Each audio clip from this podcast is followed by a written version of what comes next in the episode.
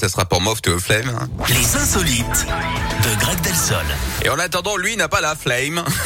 il est là avec nous, il nous fait rigoler, voilà. Ah, vous pour lancez cette dernière sur bon de la rail, plaisir. Bah, c'est vous qui m'inspirez. Les insolites de Greg Delsol maintenant. Greg, on va où? On part aux États-Unis, Yannick, avec cette Oui. boulette d'une élue du Parti républicain. La langue de Marjorie Taylor Greene a fauché, ma, fourché mardi soir sur une chaîne de télé. Alors Ouais. qu'elle voulait dénoncer les méthodes policières d'une rivale, elle a confondu la Gestapo avec le Gaspacho. Cette confusion est arrivée comme un cheveu sur la soupe. hein. Évidemment, elle a été la cible des moqueries des internautes. Elle a même pris la chose avec fair play en expliquant que ses rivaux finiraient au goulash pour parler du goulag, hein, bien sûr. Dans le jargon, on appelle ça de l'humour potage.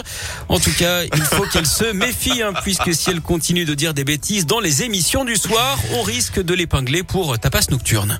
C'est génial, ce mec est génial, voilà.